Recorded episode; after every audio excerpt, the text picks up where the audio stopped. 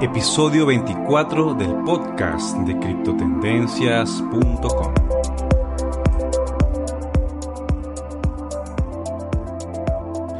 Hola y bienvenidos al podcast de criptotendencias.com,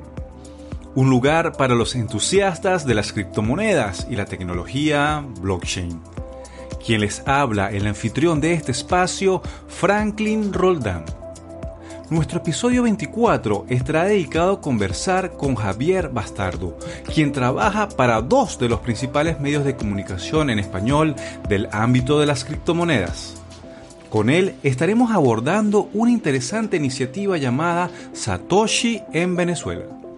Un movimiento que pretende dar a conocer qué es Bitcoin de forma práctica y sencilla a los venezolanos. Como en cada episodio, quiero invitarles a que visiten nuestro sitio web criptotendencias.com. En redes sociales pueden ubicarnos en Facebook e Instagram como arroba criptotendencias, en Twitter arroba cripto-t y en Telegram pueden encontrarnos como criptotendencias. Sin más, iniciamos el episodio. Quiero darle la bienvenida al podcast de criptotendencias.com a Javier Bastardo, mejor conocido en las redes sociales como Cripto Bastardo. Javier es escritor para los sitios web de Criptonoticias y Cointelegraph en español. Ahora también lidera parte de la movida Bitcoin en Venezuela con los Meetup Satoshi en Venezuela. Javier, gracias por aceptar la invitación al podcast. Muchas gracias, Franklin. Claro que sí. Gracias por la invitación. Bueno, Javier, este, mm, hice una pequeña introducción sobre tu persona. Quisiera ahora que nos comentaras un poco de cómo surgió todo este movimiento Satoshi en Venezuela y cómo ha sido la receptividad del mismo. Bueno, la verdad es que Satoshi en Venezuela ha sido un proyecto que me parece que por sus propias características es que ha crecido tanto. Apenas el 21 de agosto confirmamos que íbamos a poder hacer el primer meetup porque originalmente el proyecto era hacer solamente un meetup aquí en Caracas. Y la verdad es que a partir de allí el trabajo que hemos hecho en redes, el trabajo que hemos hecho concretando alianzas, concretando con Criptonoticias para que fuese nuestro media partner, consiguiendo bastantes enlaces de importancia dentro de la comunidad de bitcoiners en general,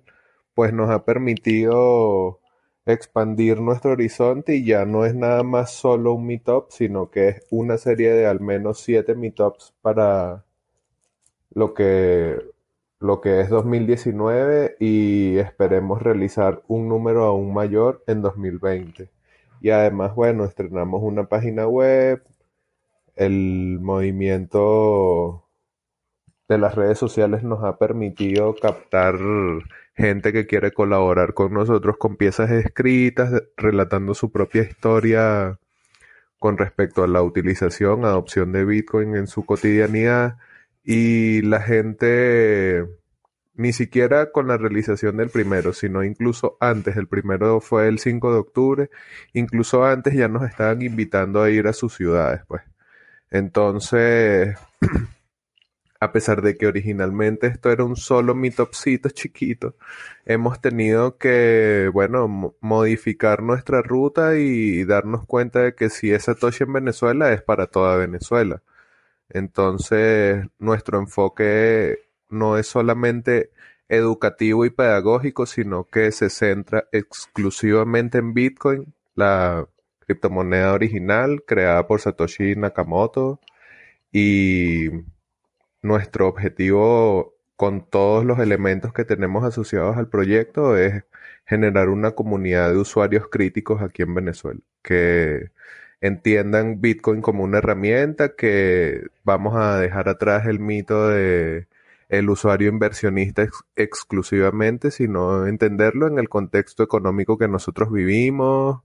y creo que por eso ha generado tanta atención, tanta gente que nos está apoyando, que nos escribe para ver de qué manera puede ayudar a que este proyecto se mantenga funcionando. Entonces, bueno, así ha sido nuestro crecimiento, bastante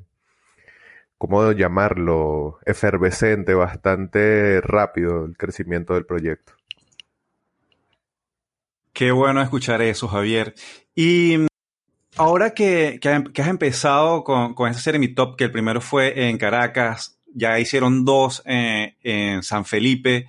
¿Cómo ha sido la receptividad de las personas con respecto al, al Meetup y sobre todo cuando escuchan de Bitcoin?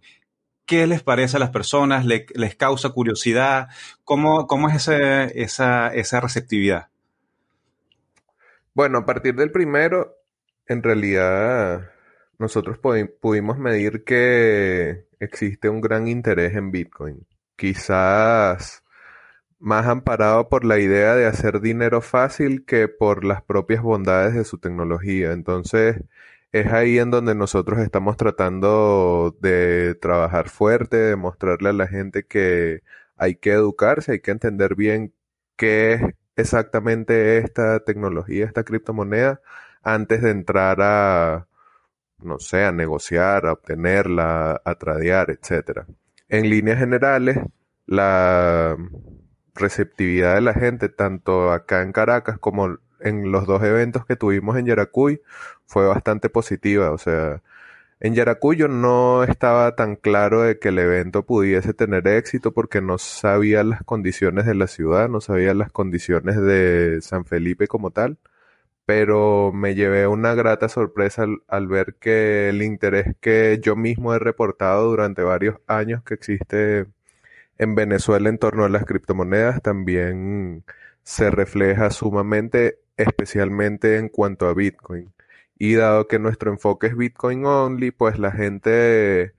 como que siente más curiosidad, siente más interés de saber, de seguir participando en nuestros eventos, de quedarse con nosotros leyendo nuestro blog o siguiendo nuestras redes, etcétera. Entonces, Creo que el interés en general que hay en Venezuela en torno a las criptomonedas por la hiperinflación del bolívar y el momento difícil económicamente que vivimos, pues se ha reflejado también en nuestras actividades. La gente está muy abierta, tiene bastante interés, como si le estuviésemos hablando de algo súper nuevo, súper de última generación, que no se entiende muy bien ese halo de innovación, ese halo de novedad también nos ha beneficiado, pero una vez que se dan cuenta de que Bitcoin es dinero, que es como nuestra gran línea base, hablarles de las bondades de este buen dinero, ahí el interés cambia, el interés se vuelve más curiosidad por esta tecnología y creo que es un poco cumplir con nuestro objetivo porque para poder ser crítico, para poder generar una propia posición, un propio, una propia perspectiva en cuanto a esta tecnología, pues uno tiene que despertar y darle rienda suelta a su curiosidad y bueno, hay muchísima información de calidad en, en el Internet para poder aprender de mejor manera esta tecnología. Javier, cuando, cuando mencionas esa, esa curiosidad sobre la tecnología, eh, bueno, para mí, desde mi punto de vista, también Bitcoin es como un movimiento filosófico de liberación, de romper muchos esquemas que han sido preestablecidos ya por muchas décadas. ¿Crees que las personas, aparte de entender qué es dinero, están entendiendo también que hay una filosofía detrás de todo esto? Yo creo que sí, pero no es el, el punto focal a pesar de que nosotros presentamos estas ideas, como bien tú acabas de mencionar, filosóficas detrás del diseño y el origen de Bitcoin, hablar de los cypherpunks, hablar de la necesidad de defender con criptografía la privacidad, hablar de la necesidad de descentralizar el dinero, de sacar la mano del bolsillo de los ciudadanos, de los bancos y gobiernos, pues a pesar de que nosotros en nuestros meetups hablamos de esto y tratamos de hacer énfasis en que es un movimiento de alcance social, de alcance cultural, de expresión filosófica, de implicaciones políticas, pues generalmente la gente se queda más en, en los elementos tecnológicos, en los elementos asociados a dinero, a inversión. Es una tarea un poco, digamos, engorrosa porque uno tiene que ayudar a la gente a desaprender mm, la posición con la que se ha ido acercando a este tema y hablar un poco sobre elementos más, no sé, generalmente la gente en Venezuela no se preocupa por este tipo de temas más filosóficos, más profundos, pero dado que la intención es pedagógica y nosotros de pana queremos generar una comunidad grande en torno a Bitcoin, pues hemos llevado el mensaje de una manera humorística, un poco confrontándolo con las propias realidades del dinero en Venezuela. Y quizás de esa manera se ha hecho más sencillo vehicular las ideas filosóficas tras Bitcoin, es decir, si tú constantemente te enfrentas a los problemas del dinero en tu país,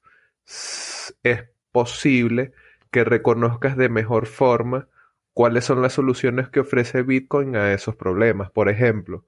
la emisión de billetes en Venezuela ha probado que pulveriza el valor de la moneda. Y si uno contrapone a eso la característica de la escasez de Bitcoin, que solo vayan a ser emitidos 21 millones de monedas,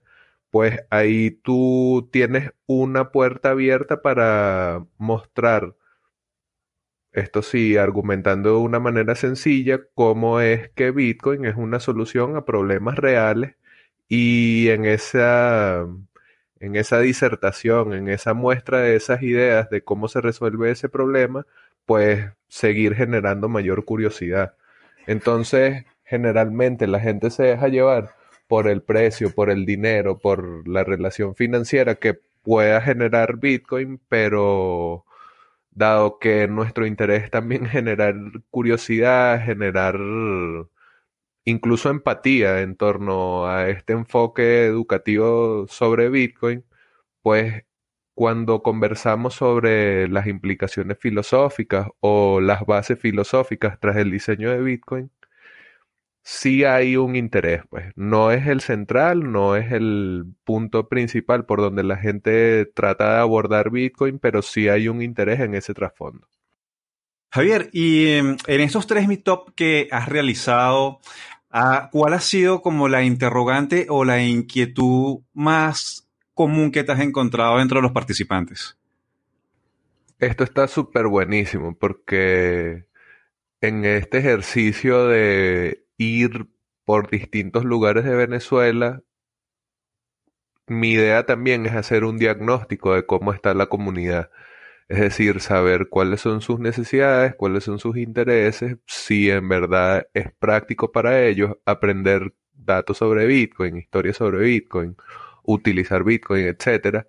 y las preguntas que generalmente han sido al final de los eventos, aunque también hemos tenido momentos de debate durante la propia realización del evento, porque al final la idea es que la gente interactúe con nosotros de la mejor forma en que les parezca en ese momento. Las preguntas han sido sumamente importantes para uno más o menos medir cuál es ese interés. Entonces, por lo menos acá en Caracas, que al parecer la comunidad de asistentes tenía un nivel más de mayor conocimiento en torno a Bitcoin, las preguntas rondaron en torno a la posibilidad de generar una regulación más clara, la posibilidad de crear una economía circular entre los participantes de los usuarios, los participantes de la red de Bitcoin que estén acá en Venezuela, cómo generar formas de uso y gasto circular de la, de la criptomoneda,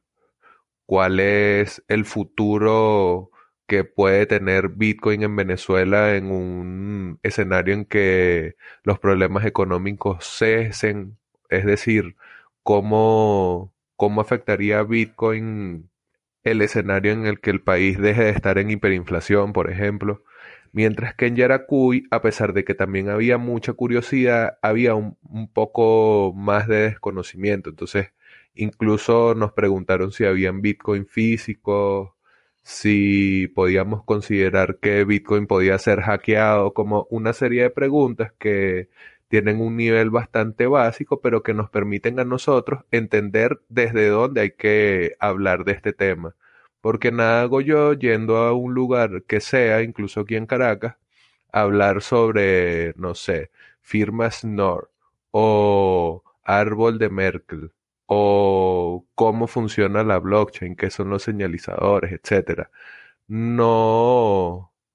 no veo que ese sea el camino a través del que nosotros vayamos a, a poder hacer y generar una comunidad en torno a esta criptomoneda. Y bueno,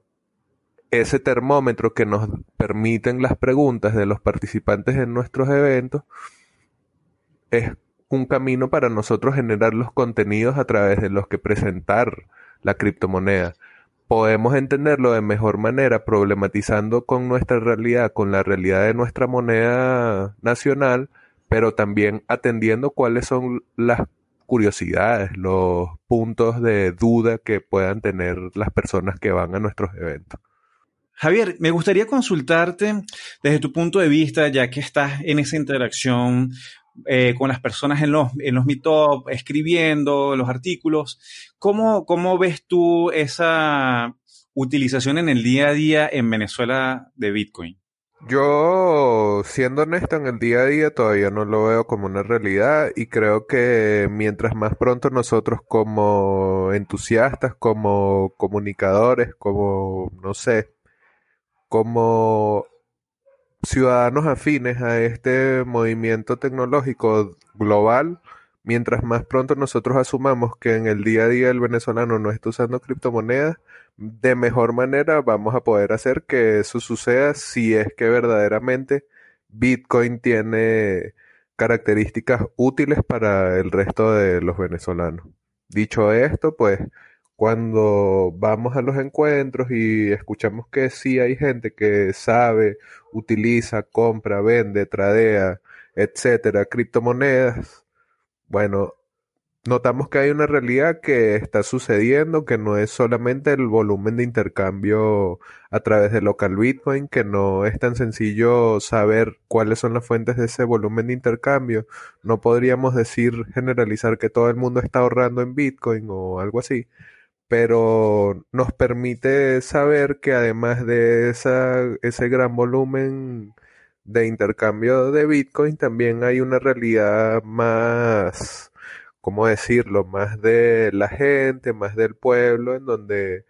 con curiosidad, con acceso a internet, de repente entrando primero a faucets o utilizando servicios de minería en la nube, etcétera, la gente va relacionándose con las criptomonedas poco a poco.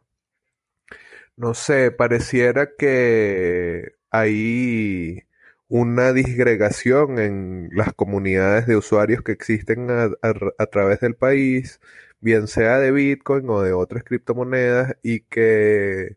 no nos conocemos del todo, de repente yo pudiese conocerlos más porque trabajo reportando sobre esta fuente, pero entre ellos la gente que está trabajando para impulsar la adopción de criptomonedas en el país no, no se conocen, no, no intercambian, no hay eventos de envergadura, más allá de los que organiza el propio gobierno, en donde la comunidad pueda verse las caras. Entonces, nosotros estamos haciendo más bien a la inversa, yendo hacia donde puedan estar esas comunidades, tratando de atraer específicamente bitcoiners para que entre bitcoiners hablemos de Bitcoin y crear de repente una comunidad de gente precoiner que todavía no tiene idea de esto y se interese en Bitcoin antes en otras criptomonedas y a partir de allí de repente atomizar un poco más este movimiento, o sea, darle más vida en los contextos particulares de cada uno de los espacios. Entonces, en síntesis diría que todavía no estamos viendo criptomonedas en la cotidianidad de nuestra realidad venezolana, pero la curiosidad que existe la realidad económica financiera que existe de, intercambio y las características propias de la depreciación de nuestra economía, pues me parece que son elementos que van a catalizar una mayor adopción siempre y cuando nosotros, los entusiastas, los responsables de comunicar, los que tenemos esta fortuna de ya conocer un poco sobre esta tecnología, tendremos entonces que asumir esta realidad que hay que, nos, no quisiera llamarlo evangelizar ni educar, pero sí dar como unas ideas sobre qué es esto, unas ideas claras, unas ideas que estén basadas en verdad y que la gente pues desde su contexto, desde su realidad, pueda tomar para sí lo que le sea útil, que es el enfoque con el que nosotros estamos haciendo Satoshi en Venezuela. Javier, me gustaría preguntarte, porque a lo mejor puede salir por ahí la curiosidad, eh, ¿por qué solamente Bitcoin? ¿Por qué no otras criptomonedas? Eh, las personas podrían estar preguntándose, porque por lo menos a mí me pasa que si le hablo a una persona sobre Bitcoin, eso aquí en Venezuela me dicen, y eso es como el petro. Eh, entonces, partiendo de ese punto de vista, yo no sé si te ha pasado a ti, pero este, ¿por qué Bitcoin y por qué no otras criptomonedas o las altcoins como se conocen? Bueno, nosotros partimos de la premisa de que dentro de las más de 3.000 opciones de criptomonedas que existen actualmente en el mercado, solamente Bitcoin tiene las características económicas, monetarias, financieras y el alcance tecnológico suficiente como para llamarse una moneda dura, que es la típica receta a la que han acudido las diversas economías que han pasado por un ciclo hiperinflacionario para solucionarlo. Es decir, la única de las criptomonedas que tiene unas características útiles para el contexto nuestro. Es por eso que nosotros nos enfocamos exclusivamente en Bitcoin. Además, porque la mayoría de las altcoins que nosotros preferimos llamar las cheatcoins en nuestros eventos y en general en nuestra línea discursiva preferimos llamarlas cheatcoins. Todas las cheatcoins tienen una propuesta de valor que es inferior para este propósito, para tener una herramienta financiera con capacidad y músculo. Todas son inferiores en este sentido y por eso nos parece una pérdida de tiempo estar hablando de otras opciones que no van a ayudar para nada al venezolano. Inclusive nosotros, ah, o sea, lo decimos a viva voz, esto es solo una posibilidad, Bitcoin es solo una posibilidad, no es que es la herramienta que va a solucionar todos los problemas,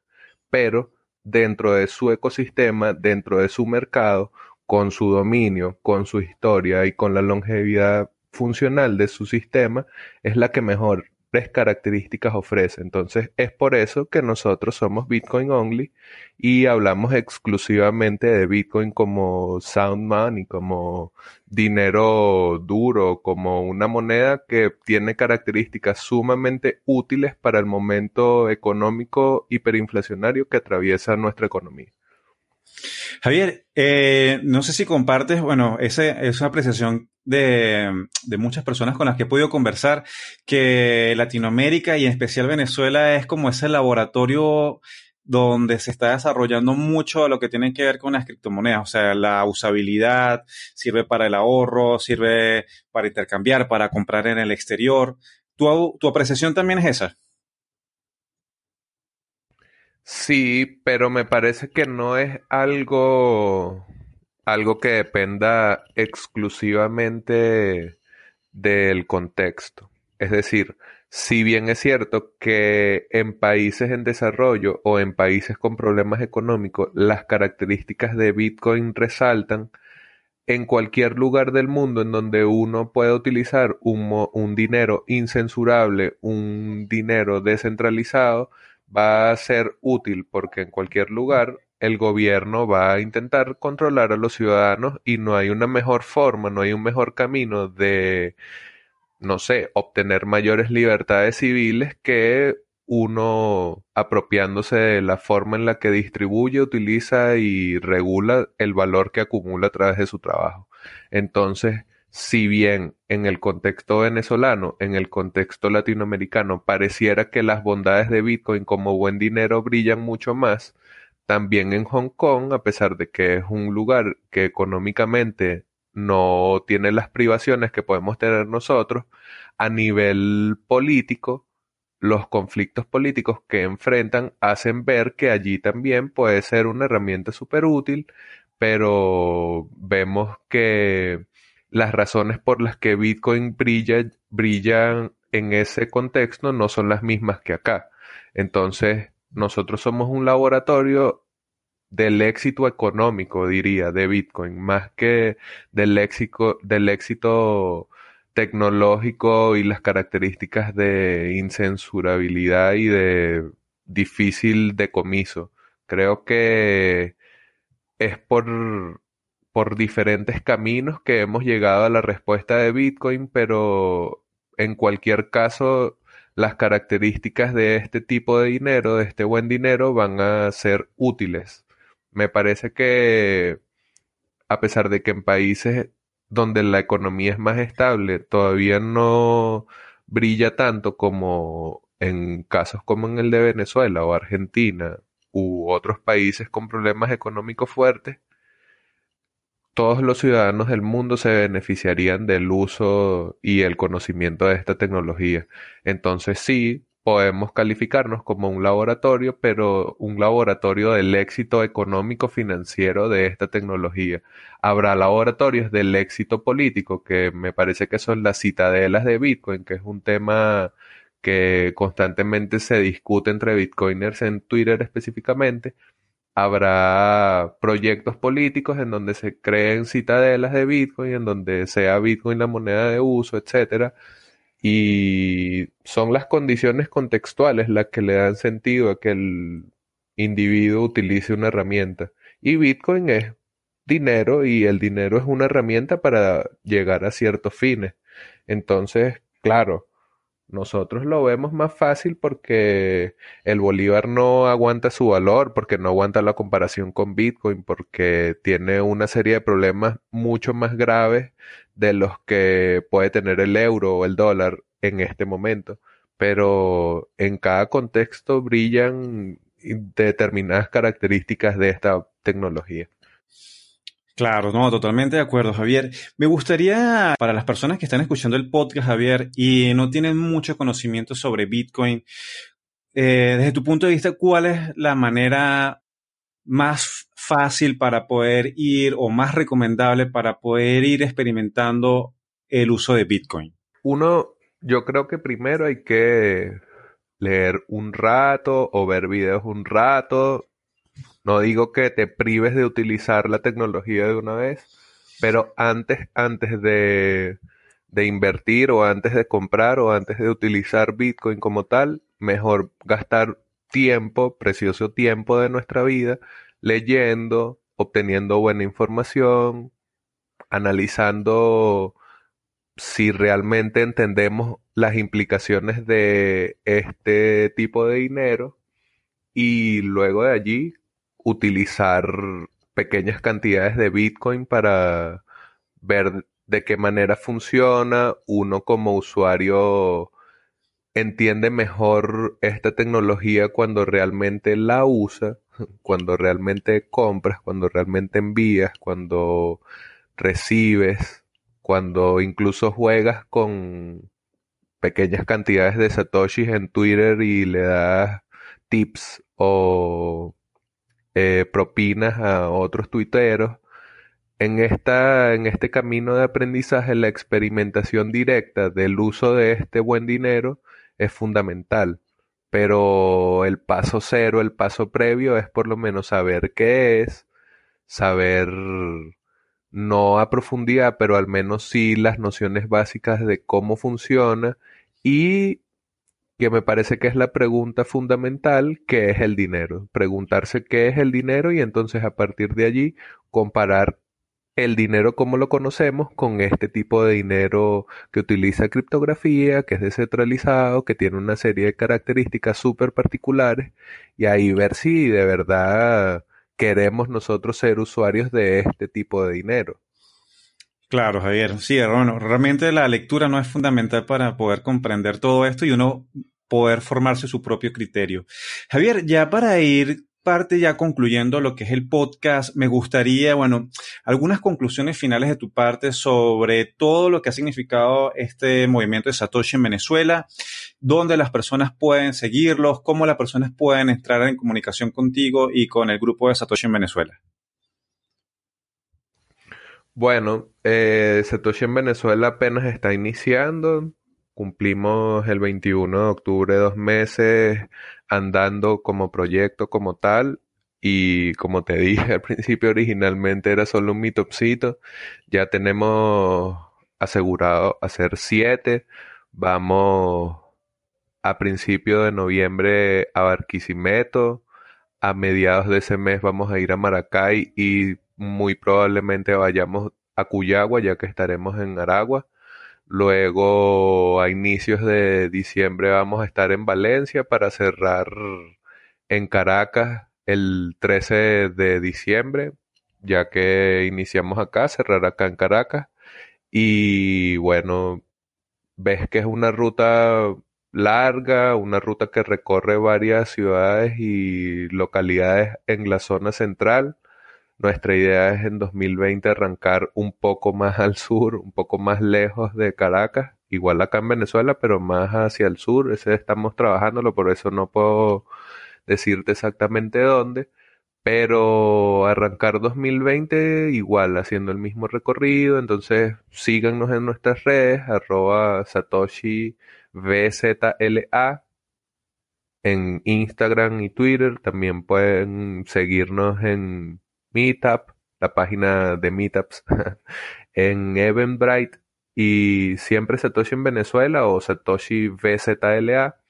y nuestra página web que es www.satoshienvenezuela.com completo, escrito completo como suena en donde no solo van a ver las experiencias de los, de los meetups como tal, sino otros proyectos en los que estamos trabajando, como Bitcoin is Art, que lo vamos a anunciar en breve, o nuestro propio blog, o el lanzamiento que está por venir del podcast. Entonces, va a haber varias formas en las que ustedes pueden enterarse de lo que estamos haciendo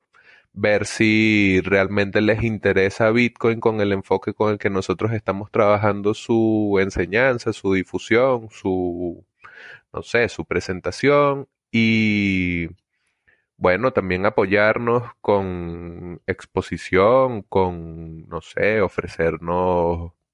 no sé, cualquier tipo de colaboración que ustedes crean que sea conveniente, incluso si quisieran participar como tal en nuestras actividades, también sería agradable tener otros bitcoiners venezolanos que estén con nosotros, como fue en el caso de Yaracuy. En esos dos meetups estuvo conmigo Aníbal Garrido, que es un trader venezolano, pero él habló de los cypherpunks ese día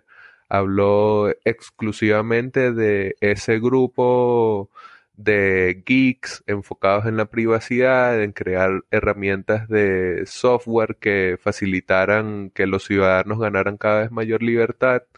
Y a pesar de que su enfoque no es Bitcoin only, él respetando la filosofía de trabajo con la que nosotros estamos llevando este proyecto, se atuvo a la temática y bueno, nos acompañó durante los dos eventos. Entonces la idea es que cualquier persona que escuche esto y diga, oye, yo quiero estar en el meetup de Barquisimeto, oye, yo quiero estar en el meetup de Maracay, cualquier cosa, ustedes nos pueden contactar por nuestras redes sociales o me pueden escribir directamente a mí, arroba criptobastardo, igual en Twitter e Instagram y es mi mismo usuario en Telegram, así que si quisieran contactarme directamente de manera más expedita pudiesen contactarme por esa vía y que la gente que se sienta invitada a hablar con este enfoque, sabiendo que nosotros solamente hablamos de Bitcoin y que es estar nuestro interés, pues que acudan. Y esto es posible gracias a la colaboración de una serie de empresas que nos están apoyando, una serie de proyectos que han visto que Satoshi en Venezuela tiene un potencial y bueno, los que siempre me gusta agradecer en todos los lugares en donde puedo. Entonces, Blockstream, eh, Bitcoin Center Miami, Local Bitcoins, Leden.io, Panda Group, Bull Bitcoin, Hodl Hodl, que lo anunciamos ayer, Noticias, que es nuestro media partner, eh, Creo que no se me escapa ninguno por allí, pero son los que nos han permitido, Samurai Wallet también, son los, los que nos han permitido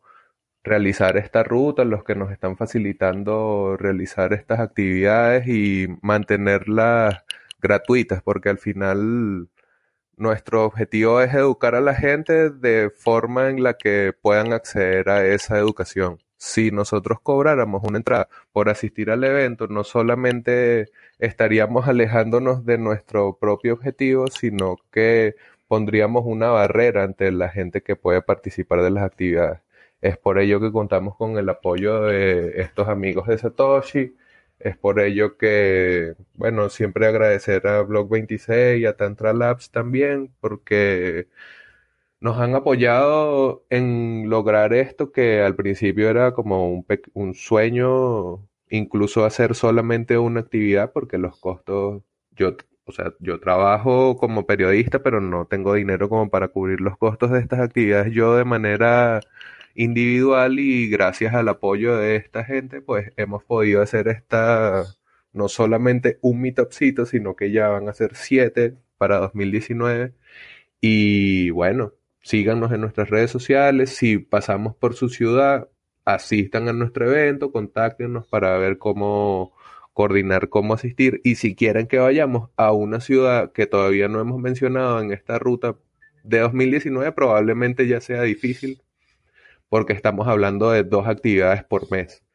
Pero estamos completamente abiertos para la programación de 2020. Ciudades si me pongo a enumerar a dónde nos han invitado, creo que tendríamos que hacer otra parte del, podcast, pero estamos completamente abiertos para asistir a, a, otros lugares, a donde sea que la gente tenga interés en que se hable de este tema,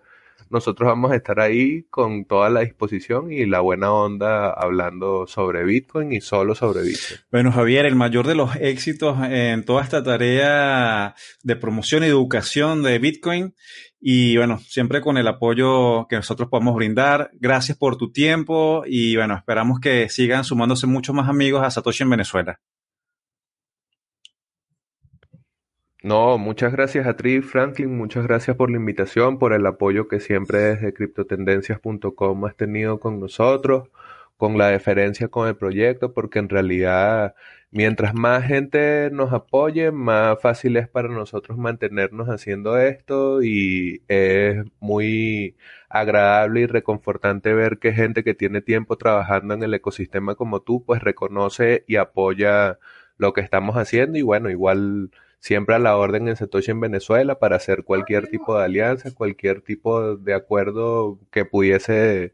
beneficiar la difusión de ambos proyectos, pues estamos completamente a la orden y bueno, agradecido por la invitación a participar en el podcast. Bueno, Javier, gracias por el tiempo y esperamos que aquí en Barquisimeto poder asistir próximamente. Bueno, claro que sí, nos vemos los primeros días de noviembre, pronto vamos a anunciar la fecha exacta, así que nos veremos allá en Barquisimeto, mi pana. Gracias, Franklin. Hasta aquí el episodio número 24 del podcast de criptotendencias.com. Gracias por escucharnos. Si te gustó, si crees que para alguien será útil el episodio, por favor compártelos con tus amigos, con tus familiares, con tus colegas. Un like, un retweet, una reseña todo apoya. Gracias por escucharnos y hasta una próxima emisión del podcast de criptotendencias.com.